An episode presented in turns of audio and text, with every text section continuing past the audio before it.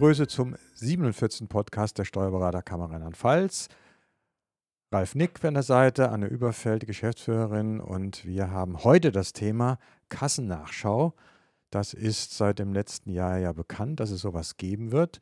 Und wir hatten Gelegenheit, nachdem wir noch nicht so richtig wissen, was eigentlich da auf uns zukommt, äh, vor einigen Wochen beim Landesamt darüber zu sprechen, beim Klimagespräch und haben einiges erfahren, Ralf.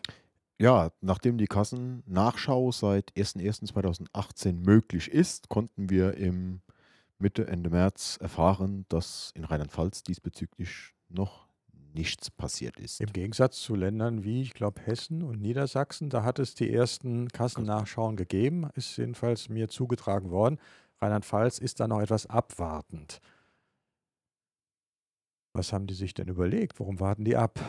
Ja, es ist wohl ein BMF-Schreiben, das mit den obersten Landesbehörden äh, abgestimmt wird im Umlauf und äh, die Finanzverwaltung in Rheinland-Pfalz will erst tätig werden, wenn dieses abgestimmte BMF-Schreiben vorliegt, dem zum Beispiel dann drin steht, was darf der Prüfer wo, wie, wann, was machen.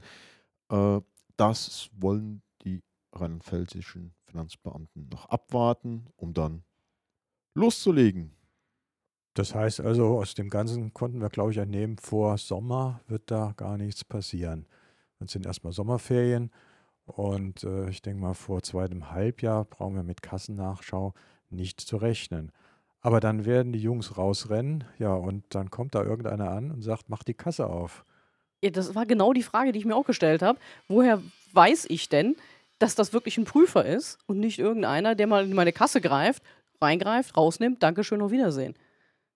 Ja, gute Frage. Die müssen sich natürlich ausweisen. Sie haben einen, äh, einen Dienstausweis äh, und äh, anhand dessen müssen sie sich ausweisen. Und dann gibt es ja auch eine Prüfungsanordnung dazu, ja, schriftlich.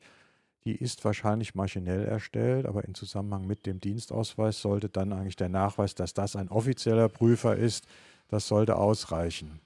Ja, aber bevor er seinen Dienstausweis zückt, darf er schon quasi mit der Prüfung beginnen. Sprich, er darf Testkäufe machen. Er darf Testkäufe machen. Er darf sich im Ladengeschäft umschauen. Wie wird äh, de, die Kasse gehandhabt? Wie wird mit den Geldern umgegangen? Äh, wie lang? Wahrscheinlich würde er in der Gastronomie seine Mittagspause da machen, wird erstmal lecker eine Currywurst essen und dann gucken, was passiert da so. Ne? Also ich kann mir ja, vorstellen, da wird es verschiedene Szenarien geben. Tag früher vorbeikommen und äh, wie gesagt, mal selber was kaufen oder sich mal eine Zeit lang irgendwo hinsetzen und schauen, wie läuft das überhaupt ab. Über die Frage, wie hoch ist, sind oder ist das Budget für Testkäufe, wurde dann herzhaft gelacht. Denn ja, äh, ganz irgendwo genau, muss ja. das Geld ja auch herkommen für Testkäufe und äh, je nachdem, äh, bei größeren Produkten wird es dann auch eine teure, teure Sache für die Finanzverwaltung. Ja, also äh, Ausweis ganz klar. Ja, und dann kann der Prüfer losgehen, Kasse aufmachen, zählen oder wie das, muss man sich das vorstellen? Das hoffe ich nicht. Also, ich glaube, beim Landesamt, wenn ich es richtig verstanden habe, hieß es, also der Prüfer geht nicht an die Kasse, sondern er lässt sich die Kasse erklären. Alles andere wäre sicherlich auch sehr befremdlich, wenn er nämlich dann die Kasse kaputt fummelt. Dann geht nämlich hinterher von der Prüfung gar nichts mehr.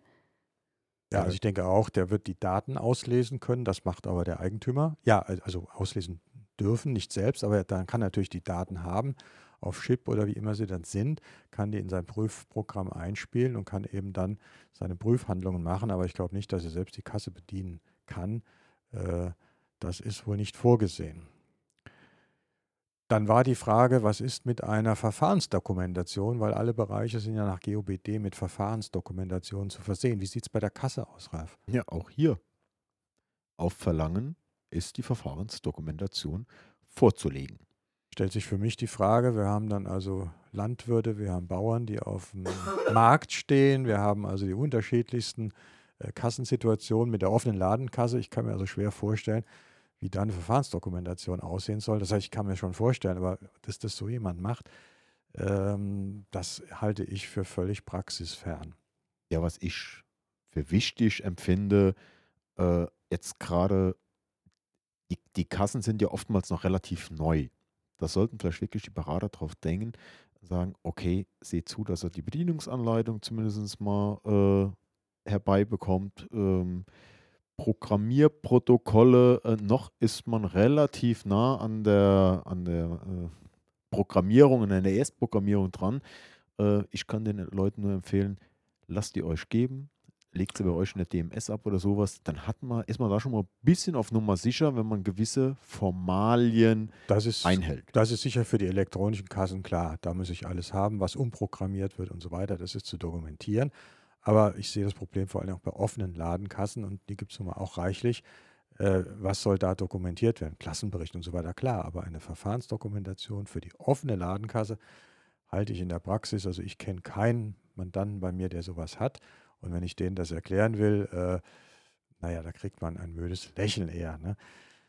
Aber auch hier war ja die Aussage letztlich, wir gehen da mit Augenmaß ran, wenn die Kasse stimmt, wenn es keine Minusbeträge gibt, wenn eine Einzelaufzeichnung der Fall ist, dann ist die Verfahrensdokumentation vielleicht auch nicht das K.O.-Kriterium.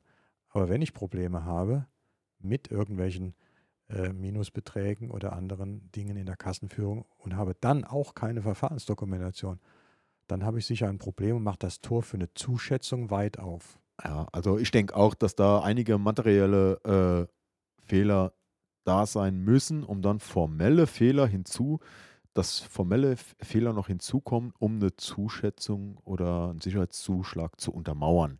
Also da muss vorher schon ein bisschen was passieren, glaube ich.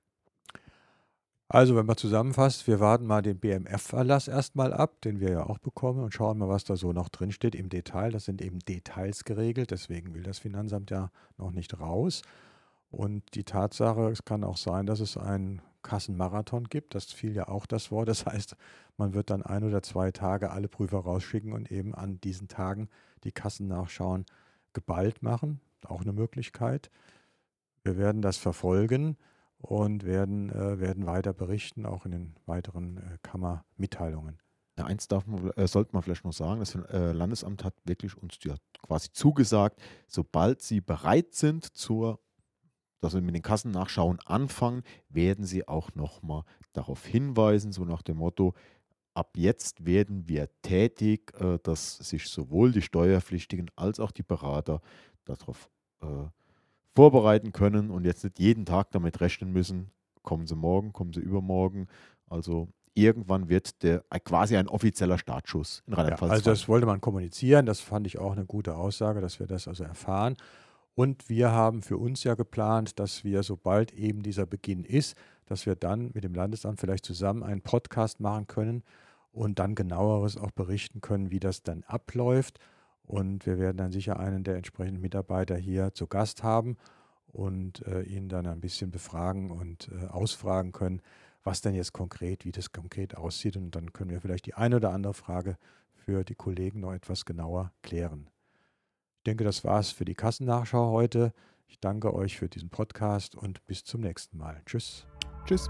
Und tschüss.